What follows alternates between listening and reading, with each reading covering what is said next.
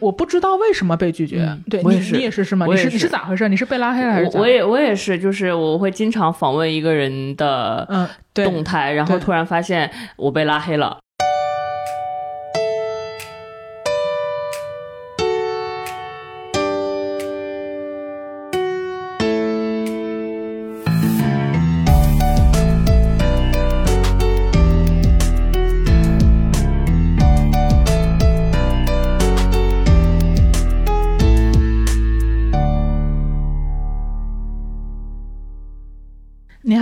欢迎收听闲者时间，我是小张，我是智智。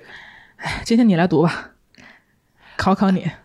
闲者时间是啥？闲者时间是一档。从普通人视角观察其他普通人的播客节目，由小张和智智两个普通人主持。哦，大家给智智鼓个掌。嗯，我跟小张久违的见面了。对对对对对，今天顺利的来到了我的第二故乡长沙。我们已经有二十多天没有见面了啊！对对对对对，其实这个事儿也是我在我们意料之外的。四月三十一号就就五一节的前一天嘛，然后我们就想说过五一节，那就智智也很长时间没有回家了，然后我们就两年没回家了。对对对对对。然后我们就想说就回家，然后呃，就是我们就各自回到老家嘛。结果就没有想到北京的疫情，我们在上一期应该跟大家还讲了，就是说我们囤了很多菜什么的。对对，就是北京的疫情果不其然就愈演愈烈，一切都跟上海的差不多步调进行着。北京的朋友都苦口婆心的跟我说不要回来呀，不要回来，不要回来。但我觉得你最近挺享受的，就我每一次看到智智给我发他最近的农家乐，然后智智就给我发他的照片，他说哎我今天去砍橘子了，然后我今天去摘柿子了，然后。我今天去干嘛干嘛？他所有的照片都是特别绿油油的，然后他还会戴那个白手套，然后拿着那个刀子，感觉就特别厉害。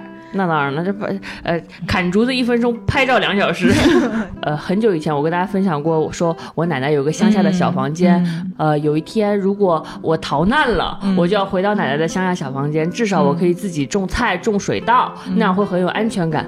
没有想到这个是 这这个这句预言实现的这么快。嗯，北京疫情基本上是。半逃难的回到了家里，看到土地特别特别亲切，就是跟着我我妈妈也在家旁边开辟了一个小菜地似的，栽种各种东西。比如说，我就跟他一起把那个，比如说豆角成熟了，然后豆角又开的特别茂盛，特别茂盛，我们就拿一个绳子把豆角捆，就是周围一圈给捆起来，这样的话它就不会妨碍到其他植物，因为它太茂盛了。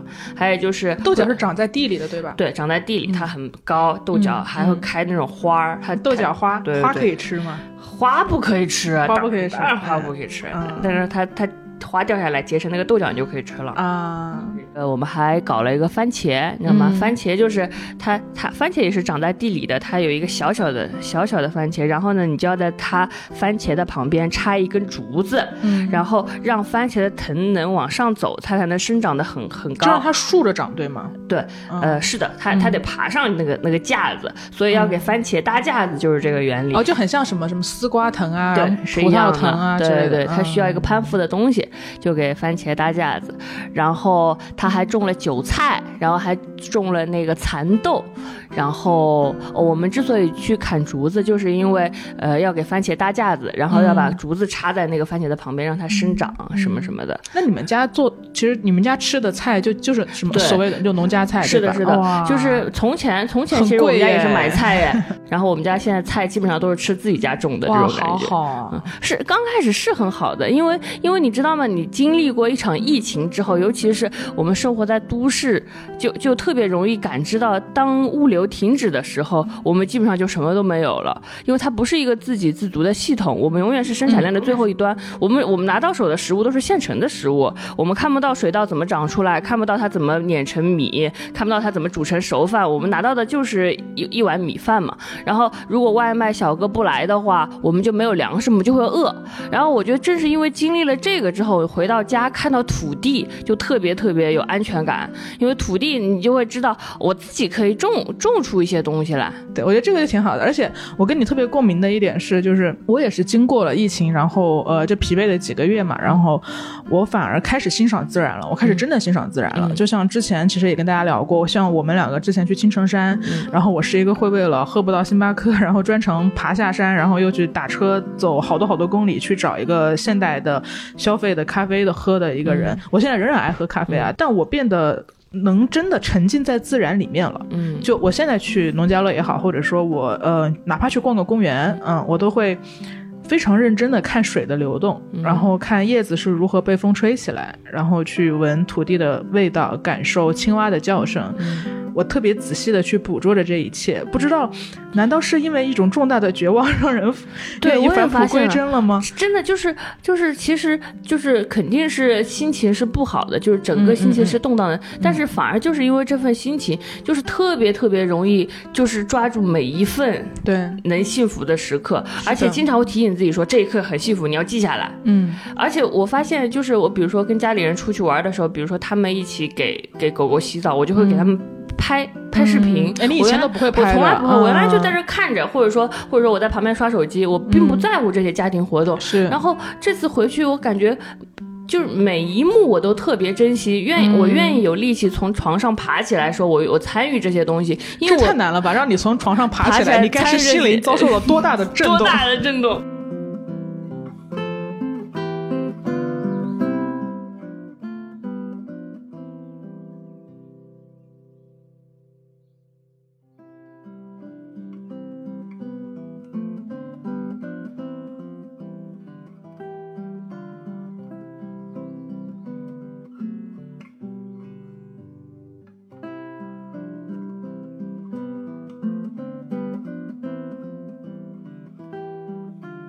我前两天和我妈去呃岳麓山，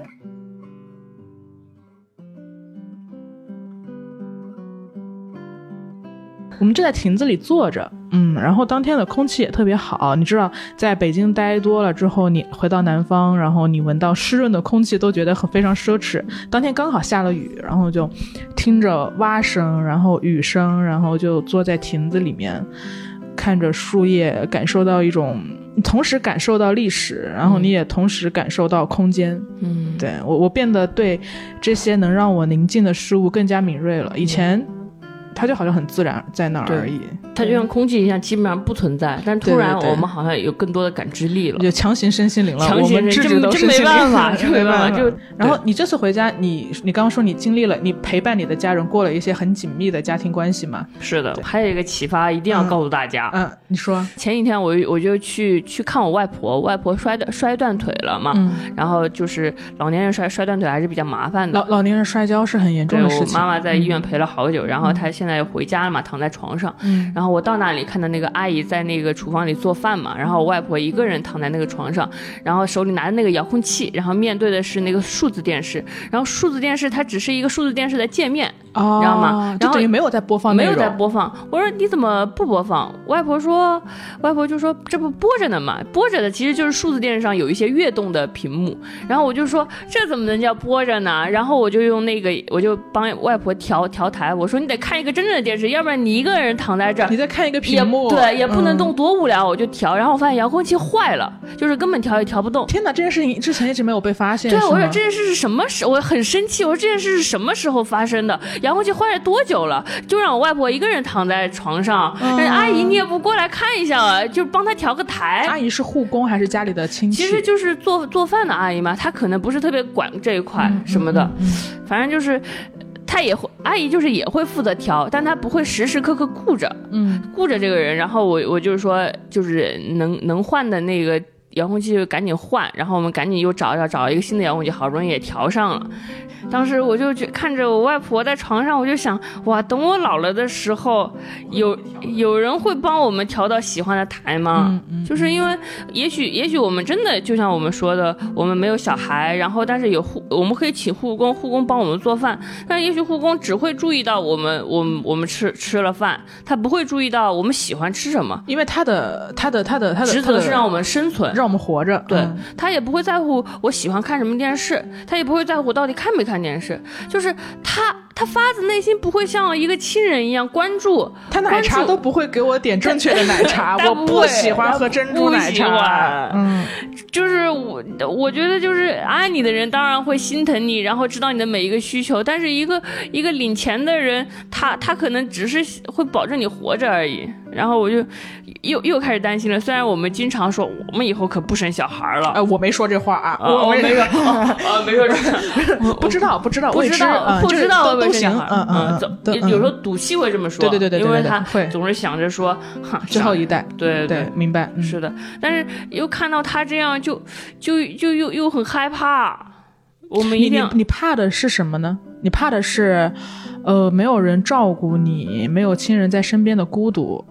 我我怕我以后躺在床上，没有人关心我喜欢看哪个电视。总而言之，我要呼吁大家的是，大家一定要活到老学到老。我们一定要就是老了之后要学会自己用遥控器，还有一一切其他的东西。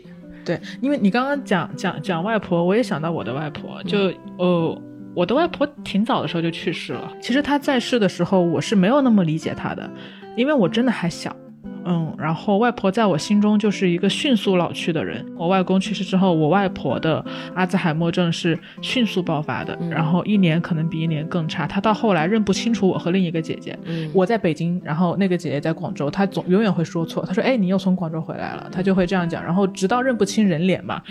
对，然后我外婆她反复会跟我说的一句话就是。就他会一直跟我说，你在家，你你一个人在家要注意火和电，嗯嗯，他说你做饭的时候要注意火，然后电要记得关，就就这一句嘱咐，他从我六岁，一直说到他去世，就是就是就是。他是小时候家里有经过什么爆炸吗？嗯，因为我觉得可能他所在的年代，他是他是被日本兵欺负的那个年代，所以真的是很老的人。然后那个年代，电和火对他来说。都是过于新新鲜和那陌生的东西吧，所以他念叨了太多年，导致我后来我都会有点烦，就是我我会觉得你又让我注意火和电，我说好了好了，我知道注意火和电，但我并不知道他跟我念叨了一千遍的这句话，是因为他已经阿兹海默了，我是在很后来的时候才理解病痛对于一个人的改变。我所以我就好希望，我就特别羡慕古代的不是杀手嘛？杀手他去执行任务的时候，总是在牙齿里藏一颗毒牙，然后他要不是被逮住的时候，他嘎就把毒牙一咬，他就他就死掉了。我觉得我也好希望牙齿里有一个毒牙啊，就是因为这样的话，当你没有自主自主意识的时候，咔你咬一个毒牙，你就不耽误任何人，你就自主的选择了死亡，好像真的蛮好的。要是有毒牙就好了。小希望能进化到有这个政策的那一天。对，是的。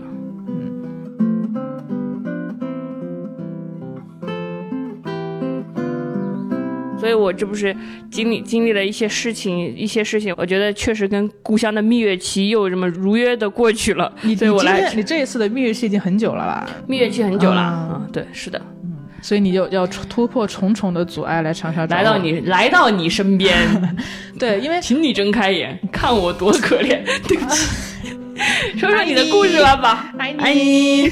如果你什么打喷嚏？打喷嚏，那就是我在想你。对我，我这现到现在来说，其实能够线下见面，真的是一件还挺不容易的事情。嗯，它是一个需要做诸多复杂决策才能够做到的大工程。对我来，我来见小张很不容易的。我做核酸那肯定是必要的，因为我疫情的影响，我我们家到小张家没有直达的航班了，我得取消了很多航班，对，取消了很多航班。我是先转到南京，然后从南京飞长沙的。是这见到他这翻山越岭，我跟你说，对，特别不容易，就霍乱时期的友谊。因为前几年我还记得我们跟就是前几年有一个 slogan 很流行嘛，就突然所有的知识分子，然后企业文化都说，哎，我们要跟不确定性和平共处。当时这句话还像是一个倡议一样被提出来，大家说，哎，我要拥抱变化，对吧？勇敢的拥抱被裁员的现实。然后就近半年来，我们是被迫跟不确定性和平共处。是的，那你不和平，你咋样呢？你你咋办呢？你你你活不活了？对吧？就对我觉得这这肯定是一个比较重大的改变吧。哎，我说这么多，你该说说你身上发生的，在我没见面的时候你发生的故事了。我。我知道你的重要重要活动当然就是玩狼人杀了。就狼狼人杀像一种主动的麻痹。其实你也你有你有真的很享受狼人杀的快乐吗？你只是在逃避坏消息。对，我在逃避坏消息和逃避悲痛嘛。对，哎，我跟小张真的就是我们的对话有一段时间一度很艰难，因为我我我们都不知道怎么问候彼此，至少我是这样的。是，就是就就就怎么你最近过得怎么样？你知道吗？这种对因为你知道对方过得不怎么样，不怎么样，就是不怎么样啊，就是每。每天都看这些坏消息。其实什么什么上海解封了没解封，到现在还在那种。上海不但没解封，北京还 北京还那个，就是看到的，而且什么什么。就是什么爱彼迎都退出中国大陆了，嗯，你知道艾比营退出中国大陆那个热搜下面有人说星巴克什么时候退出中国大陆？这什么鬼啊！我都懵逼了。你不能理解的事情太多了。呃，对的，就接二连三的发生，然后我们互相问候都很奇怪。小张问我我最近过得怎么样，我说撇开时代的因素过得还挺还可以。然后你呢？小张说我撇不开，但是小张也有主动向我袒露他痛苦的时候。就那一次，就那一次 他他突然找我，因为他就是。小张，呃，不知道大家知不知道，他是一档长视频节目的工作人员吧？啊，然后他跟我说，他在这一期节目中他入镜了，因为他向嘉宾提了一个问题，大概在最后五分钟出现，但是他特别特别不想入这个镜，但是呢，他他特别想剪掉，但是呢，也没有人听他的，就非得让他上，他为这个焦虑了很久，让我反正甭看。然后我虽然对吧，然后我就说行，我肯定就是我就肯定是不看的。啊，当然了，视视视频一上线，我第一时间就看了这个这个片段。你真不是人，你真不是我我我我好朋友就好朋友就应该做这件事儿，是不是？嗯，我一直以为我我知道你看了，但我以为你看的是就是小夏转到群里，根本没有好吧？原来你一上线你就看了，我偷偷看的，我没告诉你。但是后来发现大家大家都发现了，我这行吧行吧，你你说。但其实我自己会觉得那是一个很好的问答，就是对我来说也很有启发。就是就是你问的问题也很好，然后嘉宾回答的问题也很好。对我来说，是我的好朋友能出现在那样一个镜头，然后问出那样一个问题，得到那样一个解答，是很让我自豪的一个片段。所以我就很难理解你为什么就是焦虑痛苦了大概。一整一整周，我跟你说，其实我我自己真的一直在反省这件事情。就第一个层面的，就比较比较比较比较表层，就是自我自己对自己的凝视，嗯。然后这个我基本上现在已经自洽掉了，但当时就是会觉得说不好看，然后然后呢又又又又被一个低机位是吧？本来就我跟我跟大家解释一下这个过程，根本我们小张肤如凝脂，眼眼睛大，嘴嘴唇红，皮肤白，然后他那个但是那个镜头他那广角，你们。马上又在最边缘，给我们小张拍了，胖了整整四十斤。我们小张根本比那瘦多了。没有没有，就本来就一百四十斤，然后再拍胖四十斤就两百斤了啊！而且当时其实是就所有人嘉宾和被访问者都是坐着的嘛，所以他其实是一个坐着的低级位。对，所以他等于从下往上仰拍嘛，然后所以会把你本来脸就大，然后所有的肉又再大了一圈。对对对，所以其实其实一部分确实是这个这个这个自我凝视，永远觉得自己不够好看，以及呃就是生理上的。不好意思，第二个层面是我。我特别抗拒，就我我我在我的理想状态中，我希望我有无数个小号，我希望我这个人就有无数个小人，就是，然后一部分的我负责播客，一部分的我负责我的本职工作，就是呃视频访谈节目，然后一部分的我可能又负责一个什么别的东西，就是家里的我或者是其他层面，作为妹妹的我，作为女儿的我，我希望这些我通通是像一个微信号一样，它是一些分开的小号，我希望他们之间永远不要有任何联系。就我不希望把，呃，工作和自己的播客把它掺杂到一起，所以其实之前就就智人每次都会非常骄傲的说自己的编剧经历或者是怎么样，但是我会比较少提到我具体的工作内容，包括其他很多方面，就我不太会在微博上给自己，就很多人会在微博或者极客的简历中加很多斜杠嘛，就我同时是什么前鹅厂、前猪场、现字节跳动 TM，就是各种身份都写上去，我也从来不会。这么明确的把我的职业经历写在上面，我会觉得我这样特别的闭塞，就是不够职业呃，因为我好像总是。很回避这些这些事情，嗯，但你很难回避嘛，就你总会被发现嘛，就捂不住嘛，同事们都知道是吧？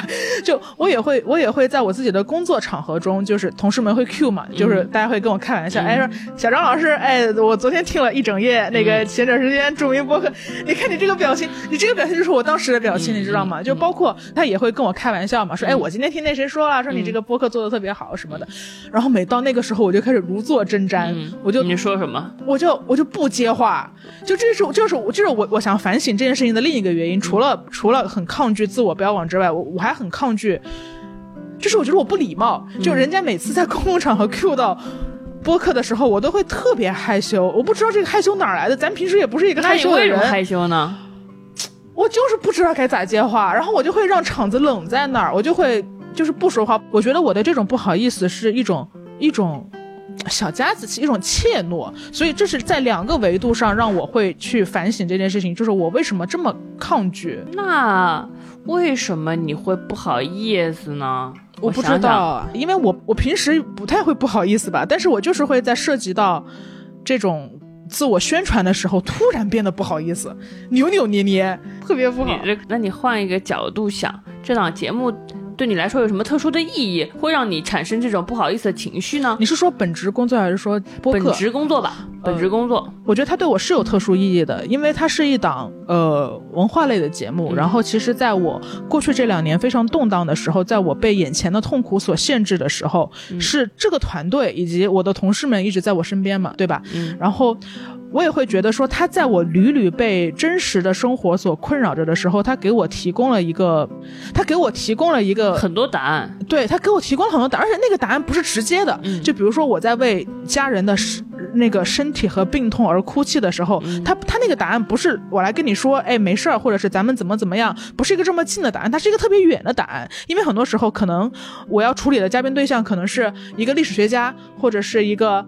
一个一个一个物理学家，一个生物学家，或者是一个编辑老人嘛，就他们离我的生活其实是很远的，但他们用他们的世界把我从我的微观的世界拽了出去，把我拽到宇宙里，把我拽到物理里，把我拽到历史里。我经常会庆幸，就是在我面临面临不安和不确定性和痛苦的时候，我在做的工作是这档节目，它给我提供了很多金钱之外的意义。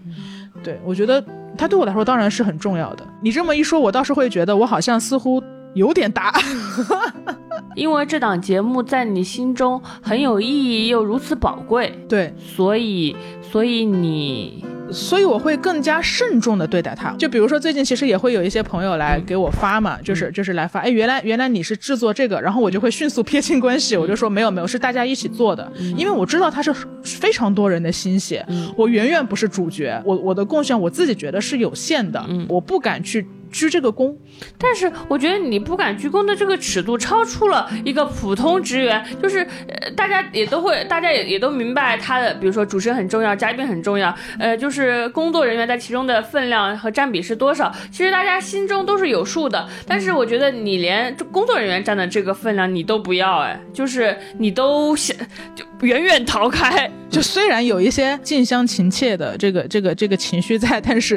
基本的社交礼仪也是要有。就这个职业化的程度，我在慢慢的进步，在在摸索吧。嗯，因为我觉得，嗯，刨除掉这些东西之外，人始终应该不这么扭捏。嗯，是的，我我我在想，他是不是一个全全部的原因啊？对对对对对，他肯定他可能也有其他的原因。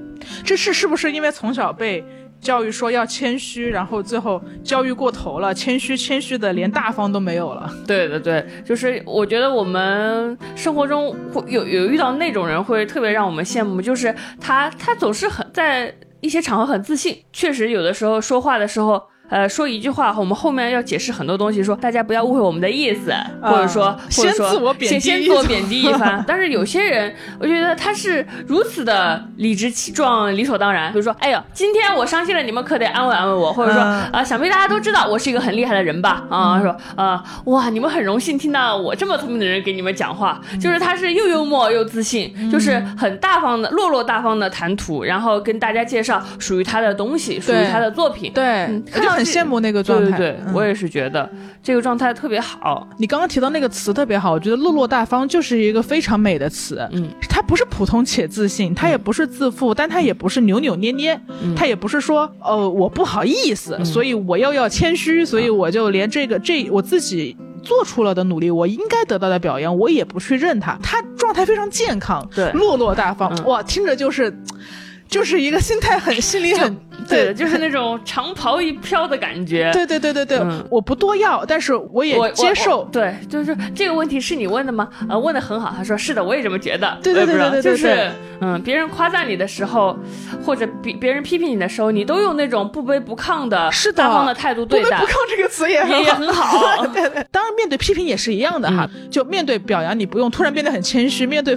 面对批评也不用突然变得很愤怒，你可以耐心听一听，嗯是不是我这里没有做好？嗯对，那我下次还可以怎么样？就是好好讨论这个问题，用平常心，是不是平常心去嗯直面批评或者表扬？嗯，是的，嗯就希望我们都学会用落落大方的态度对待。批评或者表扬。对，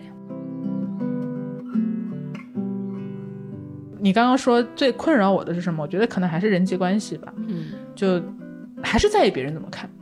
我对，还是很难避免。对，还是这就不得不说到我跟小张最近同时面临了社交社交困境。没有人爱我们。对，就其实最近就是被一个呃之前算是半生不熟的一个人所屏蔽了。对，但是之前嗯，我我我被我发现被他屏蔽是一个很偶然的一个情况。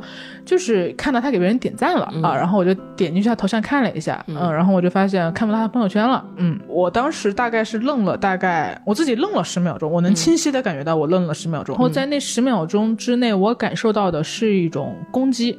一种愤怒和一种强烈的被拒绝，嗯，我也以及是。我不知道为什么被拒绝。嗯对你，也是你也是是吗？你是你是是咋回事？你是被拉黑了还是咋？我我也我也是，就是我会经常访问一个人的嗯，对动态，然后突然发现我被拉黑了，对，呃，也是最近发生的事儿，也是最近发生的事儿，就咱咱俩，我是上午告诉他这件事，下午他就遭遇了，对对，对就是当时整个人就是你心中充满了恼怒，就你就是你你感觉你感觉被攻击的第一瞬间就是攻击对方，然后你特别的愤怒，然后你你你脑你心中有无数多的戾气，甚至你又想找对方问个清楚，又不知道自己到底做错了什么，你就反复想这个事情，这事情怎么到了这个地步？到底是哪一个节点嗯让让你决定拉黑我，对吧？对，嗯就是、嗯就是那种强烈的被拒绝感。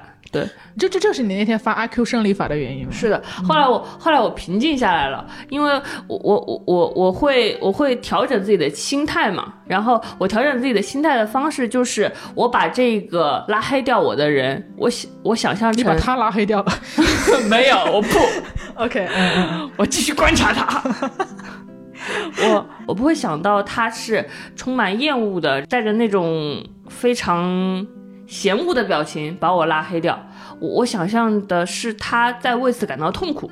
我想象对方也许是因为受到什么伤害了，是因为我他感到受伤了，或者说因为我他感到很难受，所以他才拉黑我的。嗯嗯嗯，就是这么想的时候，我心中会好受一点。这个听上去像是自洽，但它也是事实。嗯，他一定是被你伤害了嘛，才会选择做出这个行为，不管这个伤害到底是有意的还是无意的。嗯对，但你就巧妙的转换了一个视角嘛，你就会觉得把我被攻击了，转化成是我预我先在我不知道伤害别人的情况下伤害了别人。对，他不一定是我带来的伤害，就是可能不一定是我做错，我可能平静的生活着就就可能伤害到别人，这也是有可能的。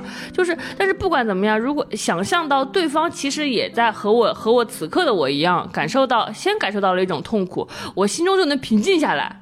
啊，我平静下来就能好好就能好好思考这件事，我到底是找他解释清楚误会，还是就放过这件事？但是至少想象对方也在也在为此受伤，我会好受一些。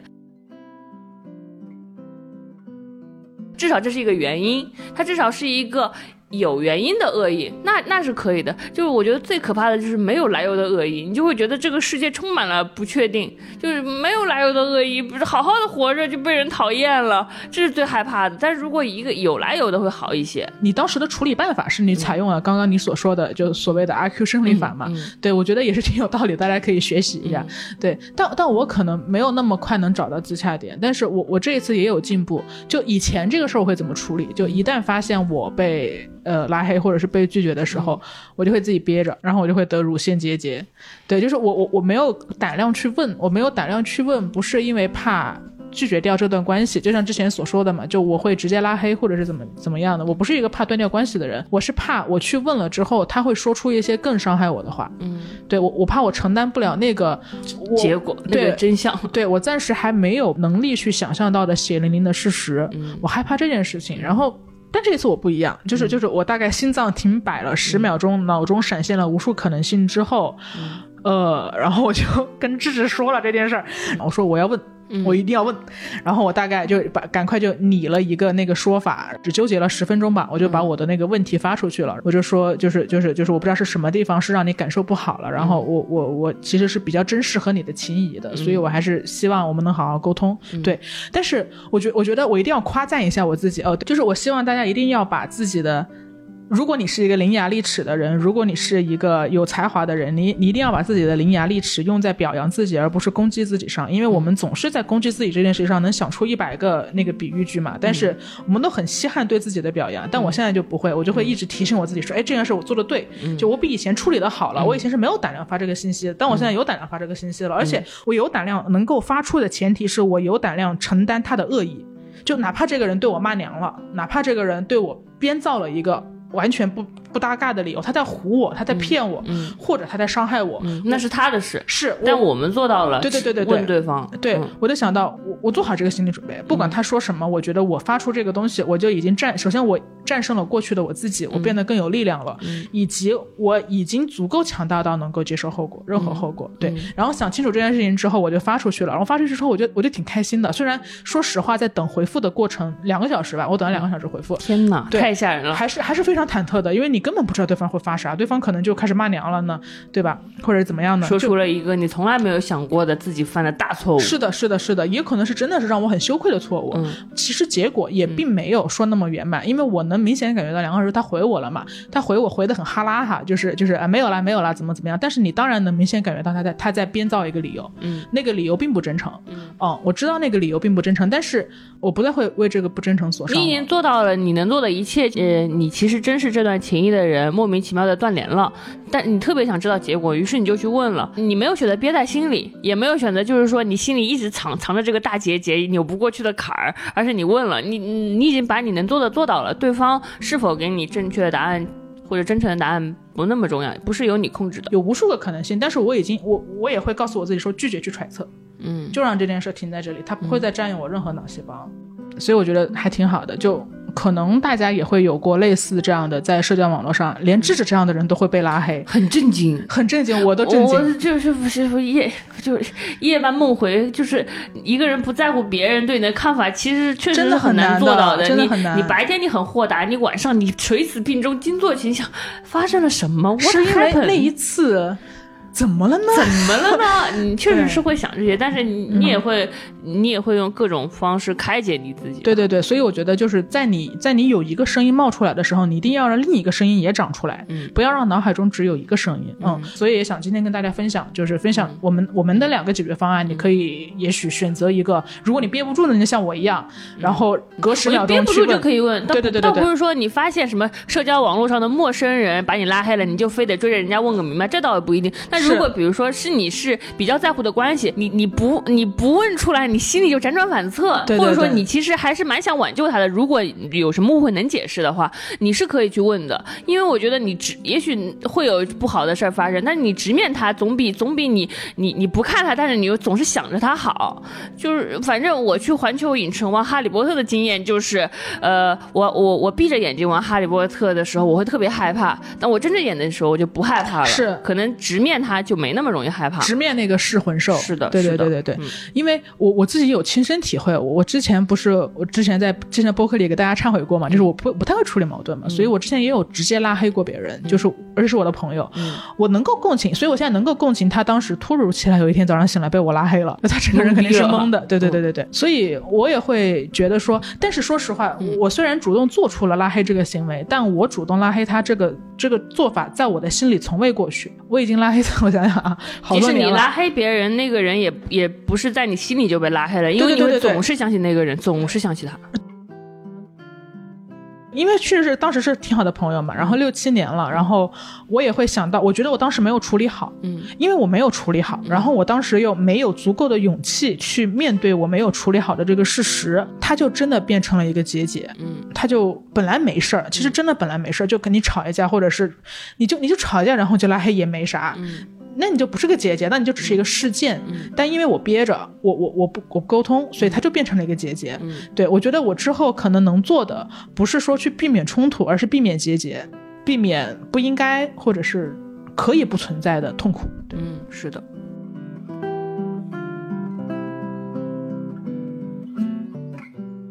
但也有一种情况就是我们刚刚说的。来自陌生人的恶意嘛。嗯，是的。所以我我之前会说，如果有人对你呈现了，要么拉黑，或者更胜一筹是攻击，让你好受一点的方式，可能是想象他是那个先被攻击的一方，他是先受伤的一方。其实也是我们之前探讨过这个事儿，所以我我才会想想想到用这个方法安慰我自己，因为每个人都是带着他自己的故事生活的。对，嗯，所以当你你也许可能平静无波的生活，你的一个无心的举动，在别人眼里是巨大的伤害他的匕首。为什么？因为他可能因为你这个无心之举，想象到了他的生活中伤伤害过他的匕首。他讨厌的就不是我，是过往的那些虚幻的人影。他当时他的结节，然后他现在开始攻击我。就你说这个，我就想到一个例子嘛，就是我们共同经历过的那个事儿。哎，对的，就是呃呃，前段时间播客，我觉得他。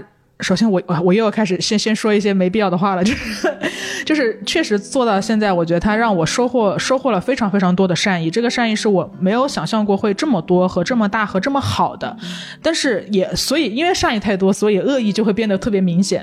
即使这个恶意，我觉得从比例上来说真的是百分之一的恶意，但好死不死被我看到了，也就对，因为我们两个特别手贱，就是我我我搜了我们的名字嘛，然后就蹦出一条说。我有多喜欢智智，就有多讨厌小张。真的，这句话，呃，这个人无心的发了一句话，给我，我给我跟小张都带来了非常大的心理阴影。然后就是就是当时看到这个，我觉得，呃，绝对绝对心脏停停了不止十秒。嗯，就是就是非常非常震惊。然后就他是一个非常庞大的恶意，他发了好多条攻击我的。他说智智真可爱。然后一听到小张说话，哇！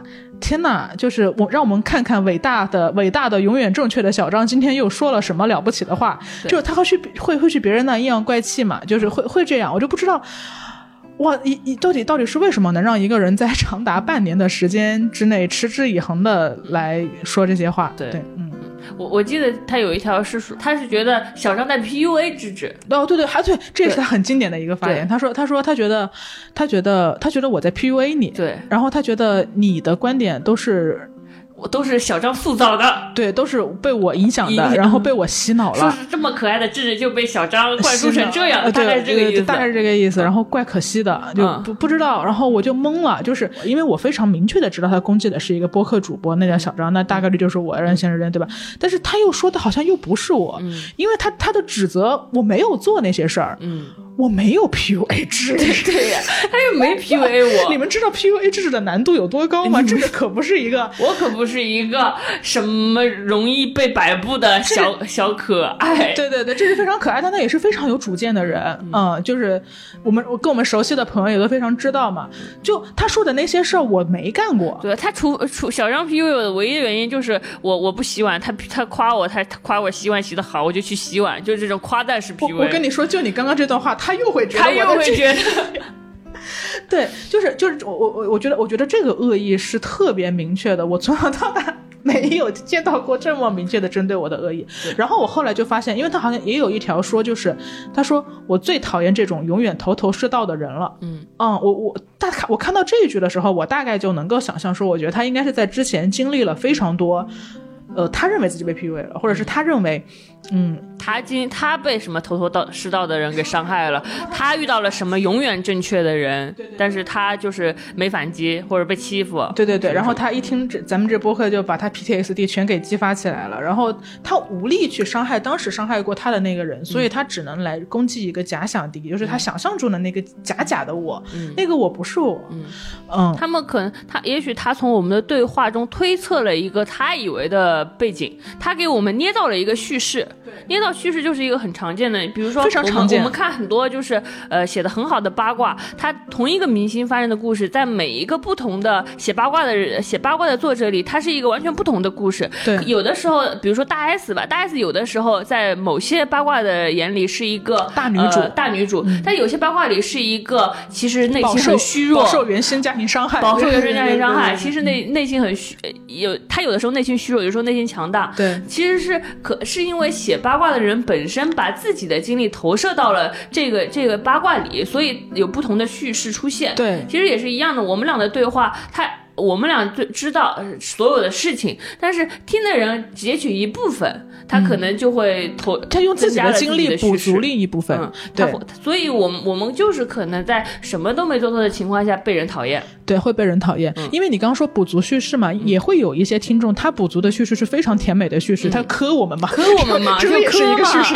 这也是一个叙事，对对对，因为我们两个是最好的朋友，但我们不是一对嘛，非常可惜，但我们不是一对，对，就但后你你其实磕就是一个叙事嘛，爱爱磕 CP 就是一个叙事，那这但这个叙事就很甜的嘛，对吧？那那你突然讨厌一个人，肯定也是一个叙事，然后也会有听众说，比如说，我记得上一期哈，我我我就我就说了一个非常微小的我们生活小细节小细节，我当时说的时候，其实我都没有特别在意，因为我说那段时间我不是因为月经，所以呃很困就早早睡觉嘛，然后你你就会来我房间说，哎宝贝，就是你在哭吗？对对对对对，然后就会有人拎出这个细节，然后脑补了那一天发生的事儿，呃他就会觉得说，哎呀好可爱呀，就小张就在房间待着，哎呀，然后我们智智就屁颠屁颠的，然后又很担心，在房间担心了好久，然后就敲开小张的房门，就他就会脑补一些很萌的叙事啊。其实我们百分之九十九点九九九九的评论都是这样子的，就大家会非常善意的去脑补这些，但就是那百分之一的伤害，他也会攻伤害到我。虽然我现在已经在知识的帮助之下，然后我们努力自洽，然后去对我们两个确实就这这这条动态讨论了很久。后来我们，因为我们总不能永远就是怀疑自己吧，所以我们两个确实也想到了。可以说是算是理解这个人，理解这个人并不是原谅他，因为只有理解他，我们才能放过我们自己。是我们想的方法就是，我们告诉自己说，我们不一定做错了什么，有些时候你被伤害是因为那个人，那个人他被自己曾经的经历给攻击了，于是他就攻击到我们头上，这也是很有可能的。总之就是他拿起了一个虚虚幻的剑，然后刺伤了自己。对我觉得这个可能适用于这这一件事情，但还有一些人，他就是。他就是喜欢戳人肺管子，是吧？呃，因为小张他也说了一个他印象很深刻的，让他心情很差的东西。我又想起来，就是我也我也会看到一个比较让我伤心的评论。反正就是你一看到这个评论，唰，你眼泪就掉下来了。对我当时看到那条评论，我就你就知道我要哭。对，我就知道我就知道，就是连智都要哭。然后我当时纠结了一下，说。我我我就我在纠结我删不删，因为我们两个会是同时刷小宇宙评论区的嘛。我觉得我要是删了，万一你有什么话想要跟他说，然后我删了会更不好。但是我出于保护你的心情，我想删掉。但我又我因为我不知道你有没有看到那条评论，说不定我说不定我正在回复，对对对对对对对。然后如果你没看到我删掉，当然是皆大欢喜的。对，但其实就我后面我没有删嘛，因为你看到了嘛。对，然后那条评论是是怎么说的呢？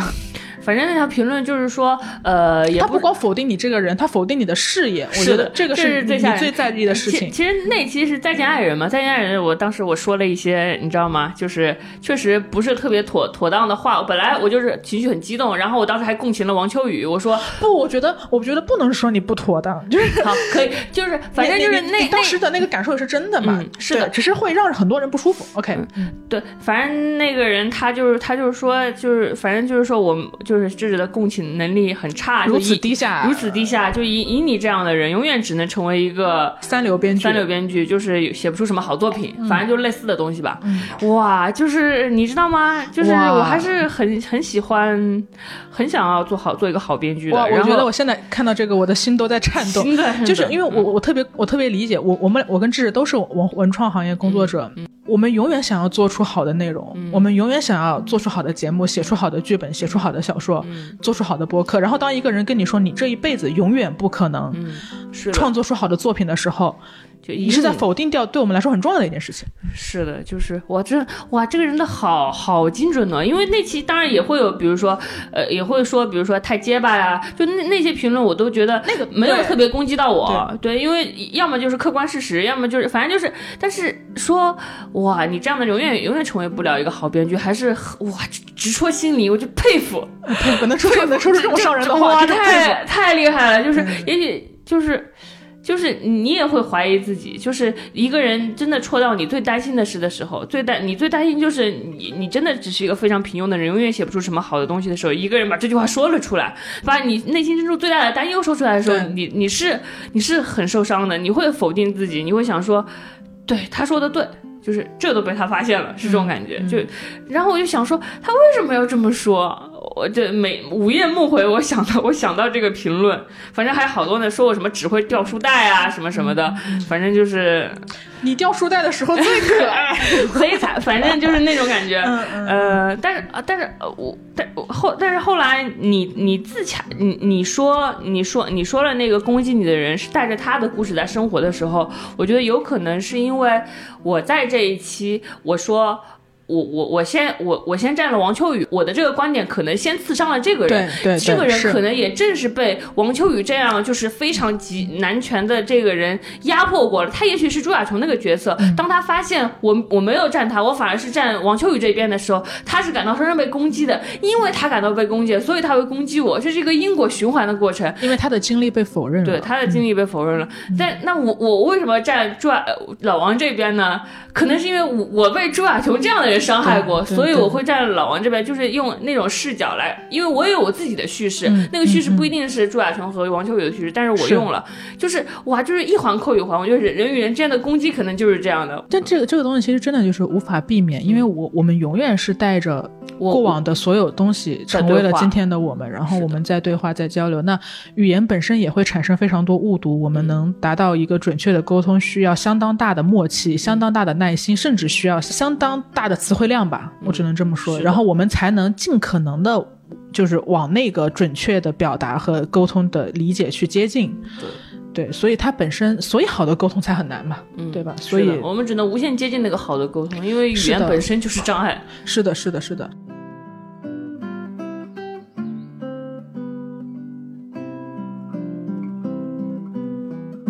我要我要 call back 一下，就是我我们在嗯前两期的一期中，我们其实聊到说一个呃被网暴的女生，然后她要跳楼了，然后她她丈夫要不知道该怎么说嘛。当时我就收到了一条私信，嗯，那条私信是这么说的，他说其实呃小张智者，我是你们的忠实听众，你们说了那个女生被对网暴，就大家都觉得她给外卖小哥两百块钱这个钱太少了，的是被网暴跳楼的时候，他说。我也参与了评论，嗯，他说我当时也评论了，因为我就是觉得给两百块钱少，嗯。嗯，但他说你们说了这个事情，那我也想问问你们，那在这种情况下，嗯，我该怎么评论呢？我真的就是觉得他给钱给少了呀，那那如果按照这个说法是，那那没有一片雪花是无辜的，那我就是成为了一片雪花。但我当时我这片雪花，我就是觉得他给少了，那我一定得说出这句话，那我要怎么说呢？就。他他问的非常真诚诚恳，他真的是觉得就是从外卖员的角度，他外卖员给少了，他为外卖员抱不平。对对对，然后他也不觉得自己这个评论有什么问题，然后他也在问我说，他当他必须在网络上发表一个评论的时候，他要怎么说？嗯，然后所以我也想来跟你讨论一下这件事情，就是我们该我我们刚刚一大趴都在说我们应该如何面对别人的评论，那我们应该如何发出我们的评论？面对陌生的人，我们应该如何发出呢？吧？我一般会选择不发出，所以，所以我当时没有回复那个私信嘛。我我不是说，呃，我我我不是说我不能共情他，不能理解他，因为他表达的挺诚恳的，我是可以理解他的。但是我我没法回应，我没法解答，因为我这 超出我的经验范围之外。就我不是一个会去留言说这两百块太少了的人，我就不是这个人，我就没有说这句话的动机和愿望，所以我也很难给出一个他给他一个答案，说我们要怎么做。嗯。其实你也不是，对吧？所以你也你现在露出了疑惑的表情。对对，所以我就在想，这个人该怎么解答这个人的疑惑呢？因为他他他觉得自己在做正确的事情，我们没有办法给出一个万能的解法。但你你你之前有一个观点，我刚刚突然想起来，因为你说其实我们需要的是常识教育。我我我们很多时候不是要给一个万金油似的永远都正确的一个答案，而是我们可以设置一些。讨论时的底线，我觉得至少一个非常可行的就是，当你想要评论某件事的时候，你先想三秒，就是你你打完了，OK，你你你让自己打完，你打完，你说哎给二两百块钱太少了，这个不不合适什么的，但是你在按发送键之前，你先想三秒，你先让你那个澎湃激昂的情绪冷却一点，嗯。嗯，就是你也给自己另一个视角去再看一下这条评论，嗯，三秒可能不够，十秒吧，朋友们，就是。就你你你想想，对，就是因为我之前也会跟大家说，我说我给大家介绍我的深呼吸法则嘛。当我遇到伤害或者是我遇到悲痛，我我我非常想难过的时候，我会深呼吸，因为深呼吸是一个最廉价的心理治疗，廉价它唾唾唾手可得，它没有任何成本，只是需要一些氧气。然后当你在深呼吸的时候，你的感受和事实之间就被拉出拉出来了一块距离，拉出来了一块空间，那个空间就是我们可以决定该如何做的。一个一个空间嘛，嗯，但我觉得如果我们是如此珍视自己的心灵健康，嗯，我们也可以珍视一下别人的心灵健康，嗯，我不光对我自己有一个深呼吸的十秒钟，我也对别人有深呼吸的十秒钟，嗯，就是你在说这个话之前，可以想一想。其实就是你刚刚说的这个投稿也是一个例子。其实这个人说了很长很长一篇的话，让我相信他其实是一个想要让自己没有恶意的人。就是他，他，他，也许他的有些想法不太对，但是我有有看到他的努力在反省了。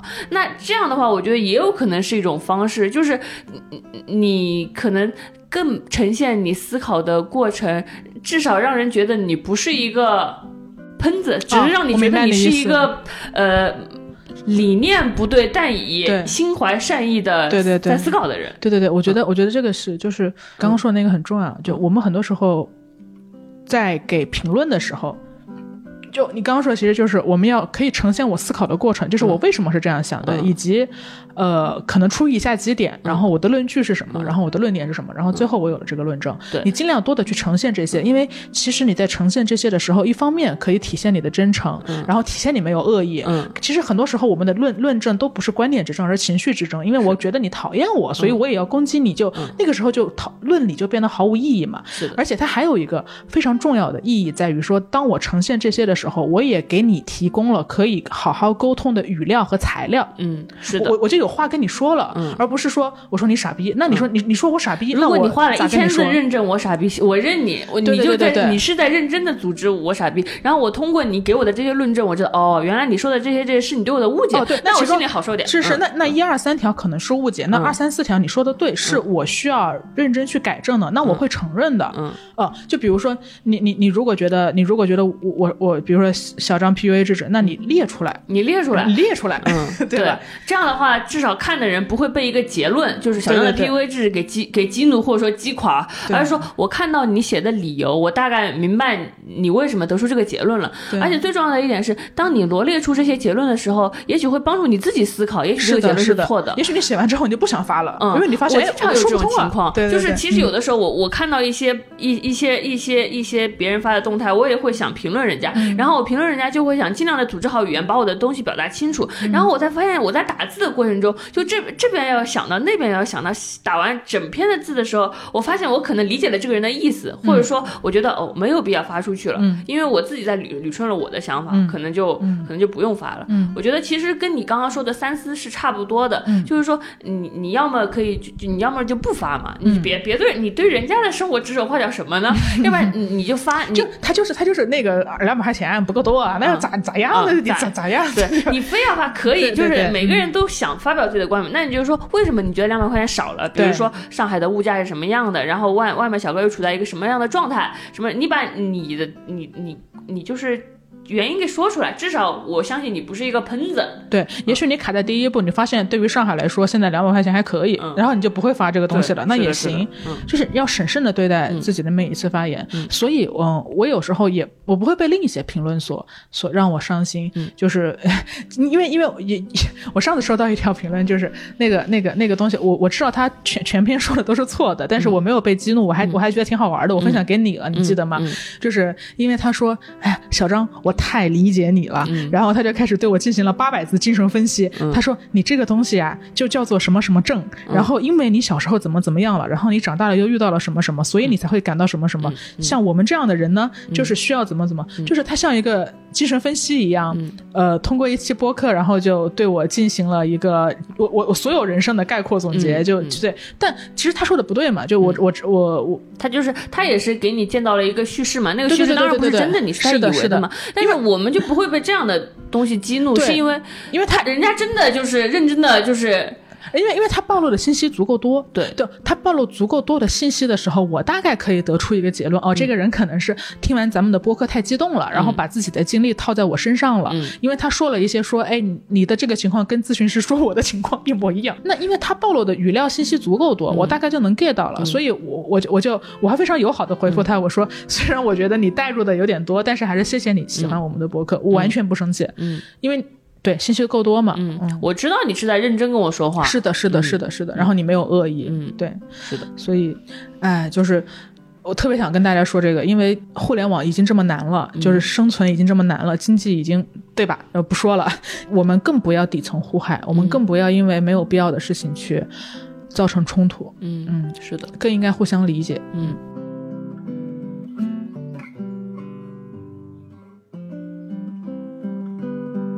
然后刚刚前面跟大家讨论了很多。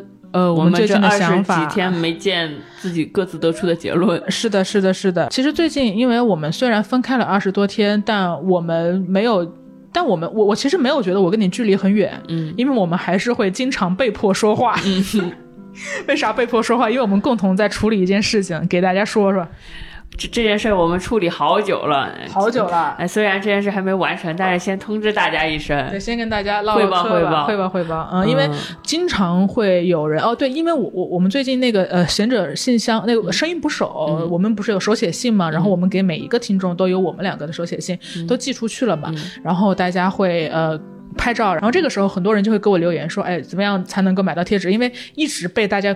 Q 说怎么样购买贴纸？我们这个贴纸吧做了一年多了，然后也也就一直在家里抽屉放着。我们就一直想说做这个贴纸是，谁会卖贴纸呢？多不好意思，邮费都不够，邮费都不够。但是我们就想，总有一天我们要做出一个真正的正规周边。是的，可以可以陪伴大家。对我我我对，而且我会觉得说，他都他在我心里其实。名义上当然是周边，但它它在我心里是一个独立的产品。就我会希望它哪怕脱离出这个播客，哪怕脱离出我和你，它仍然是一个大家买了之后不会后悔的东西。嗯，所以我们就打算你大家猜猜是什么？我我们给大家猜一会儿，给我们静止十秒钟，让大家猜一会儿，在这评论一下。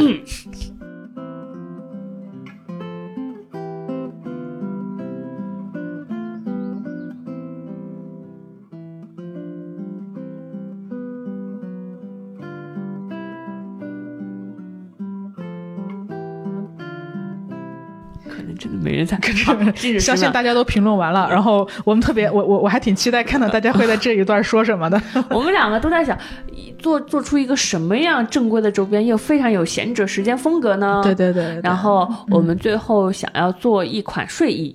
对，我们一开始其实就其实最最通常的说法是 T 恤嘛，但我们其实嗯不是 T 恤，是一个睡衣，它非常明确，就是一个睡衣。嗯，对，我觉得其实为什么会开始想要认真的去做一一个实物？嗯，我们的原因可能不太一样嗯，出于我自己的原因，就我之前也跟大家分享过，我有一个使用了八年的微博账号被炸掉了嘛，那是我人生中非常重要的八年。嗯，我从十八岁到二十六岁，嗯，几乎是黄金年华了。然后我又是一个大家知道我是一个很爱表达的人嘛，所以把那个炸掉了，对我来说是剥夺了我生命中最重要的一段时光。嗯嗯，然后从那以后呢，我就有了一个炸号恐惧。嗯，呃，不仅限于微博，是所有互联网的表达，我都有这个恐惧。我我我我有时候还会做梦，就是午夜梦回，就是我会很害怕。我们闲着时间的那个什么 RSS 突然出问题了呀，或者是跟大家突然失联了呀？因为现在是一个挺有可能发生的，挺有可能的，就是这是一个随时所有东西可能被消失的时代。可能我们播客消失了，可能某个 app 消失了，可能音频这个产业消失了，大家突然不允许说话了。嗯，可能互联网表达就是消失了，你不知道啊？你你你可能因为我我前我前两天还有一个我会发现，而且他这个审查不是针对当当下的审查嘛？我五年前的豆瓣帖子当时还能发出来呢，然后。然后现在突然给我清出来，给我删了，嗯，就真真有这样的事儿，所以我觉得我对于呃虚拟产品是有一个恐惧在的，所以我一直想做，但是因为懒惰没有做的一件事情，就是我很想给闲者时间建一个 newsletter 嘛，嗯，就 newsletter 是基于邮箱的，它没有那么容易依赖于某一个平台，或者是建，或者是给我们自己建一个网站，对，当然，但我现在技术上还没有很合格，我还在努力的研究中，对，所以总之我对于虚拟的东西是有恐惧的，我觉得它随时有可能以及非常。随时有，随时并且很有可能被剥夺，这是一个事实。嗯，所以对我来说，实验时间是我生命中很重要的一件事情。那我当然会希望说，它能留下一个实体的存在。嗯，然后，嗯。如果这个实体的存在能陪伴到我们，同时也能陪伴到大家，就是午夜梦回哪天真的没了，就大家看到看到这个这件衣服，还能够想到那些我们曾经共度的时光，那些你在骑行的时候听过的我们的聊天，那些你在睡前听过的我们的聊天。你在图书馆摸鱼的时候听过的我们的聊天，我觉得它是一个很重要的证据。我们就是在某一段时间，我们一起讨论出一个东西，这个东西真的作为一个实体，它出现在我们身边，每次看到它的时候，它就是这段时间的见证。嗯。呃，很很多年以后，我回顾往事的时候，我我就知道我没有不存在过。嗯，为什么选睡衣？是因为这是我们联想到闲整时间最常见的场景。因为呃，我们俩经常是在晚上录制节目，我们俩经常一起坐在床上，然后小张穿着呃睡衣，然后我也穿着一个大 T 恤充作充作我的睡衣，就是就是闲着时间让我联想到的一切就是夜晚床上。呃，穿着舒适睡衣的两个人，好朋友，嗯，他的就是私密感或者亲切感，都会让我觉得他跟睡衣很贴切，嗯，然后我我我们我就会觉得做睡衣，我们就会觉得做睡衣是很合适的，嗯，然后嗯，想到想到做睡衣，我就总也能想到说，呃，如果如果睡衣做出来了，然后世界上有很多像我和小张一样的一对好朋友，他们也会穿着呃一。一两套睡衣，对，去聊他们的人生，嗯，也他们也坐在床上一起聊天，一起看剧，一起呃吃着鸡翅，然后一起喝酒。他们也会在厨房穿着那个松松松垮垮的衣服，一个人烧菜，一个人剥蒜。他们也会一起打扫卫生，一起做好多事儿。嗯，想想到这个场景就觉得很温馨。希望它是一个家里的东西，希望它是一个待在家里的东西，希望它是一个不论在外面我们是穿什么样的工装服穿。什么样的高跟鞋，穿什么样的制服，然后到在你到家门口的那一刻，脱掉所有的社会身份的外套，打开家门，我们呃穿上拖鞋，换套上的第一件自然的衣服。嗯，是睡衣，我觉得这是闲着时间的感觉。先跟大家套个套个心窝子吧。其实我们两个刚刚说了各种做做睡衣的理由，相信大家也听出来了。其实我们两个都是在为我们两个自己考虑。嗯，对，我们只是想给我们两个自己留个纪念，然后顺便多做了一些 给大家卖一下。大家卖了。对对对对对。所以这个睡衣首先必须得符合我们两个的要求。那我们两个是什么什么样的人呢？首先我们两个都是一百四十斤的人。哎，对，现在又又长了十斤，大概。又长了十斤。早上就是不堪入目，不不堪入目。至于说。